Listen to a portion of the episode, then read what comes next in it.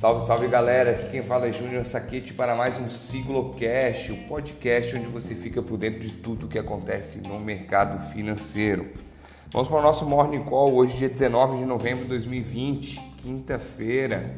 Vamos começar falando um pouquinho do nosso índice de ontem. Ontem o Bovespa fechou em queda de 1,05, com 106.119 pontos. Seguimos aí um movimento global de queda devido à preocupação com os casos de coronavírus. Dólar teve variação positiva, leve variação de 0,13, encerrou o cotado da moeda a R$ 5,33. Hoje os mercados amanhecem cautelosos com a mesma posição de ontem. É, o aumento de casos de coronavírus no mundo inteiro está ofuscando o otimismo da vacina.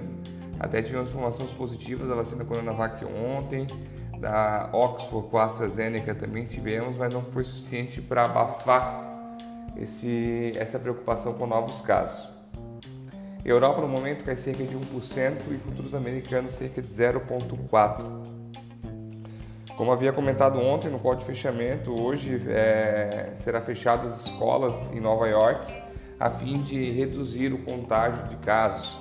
A média móvel diária, a, a média móvel diária lá da, de casos nos Estados Unidos já passou de 150 mil infecções e de 1.150 mortes diárias. Realmente o caso é bem preocupante e tem que ser tomado algum tipo de medida. Quanto à Europa, a reunião de cúpula ainda está acontecendo. Aquela reunião com a Polônia e Hungria não estavam de acordo com alguns itens e continuam não estando de acordo.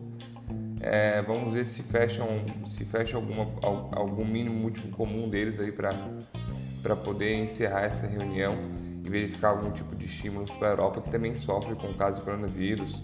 As, os lockdowns ainda estão ativos.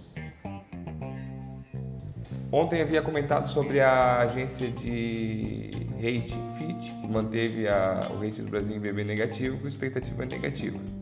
E hoje sai os, às 9h30 da manhã os dados do seguro-desemprego nos Estados Unidos. Semana passada vieram 709 mil novos pedidos na semana. Esperamos que a semana venha abaixo dessa, dessa média, já vem caindo, se não me engano, há três semanas seguidas. E vamos manter eles aí para é um otimismo no mercado. Já o mercado asiático fechou misto, Xangai subiu 0,47, Tóquio caiu 0,36, Hong Kong caiu 0,71 e a Coreia do Sul subiu 0,07. No momento também o petróleo Brent, que é o, o que é utilizado como referência para a Petrobras, está caindo cerca de 0,3, sendo cotado a 43 dólares e 97 centavos o barril. Quando acontece essa, essa movimentação aí de novos casos e sem, sem a vacina dar suporte a esse otimismo, cai bastante a questão do petróleo. O dólar também está subindo no momento, pouco, mas está subindo. Dessa vez só isso faz com que a moeda nossa se desvalorize.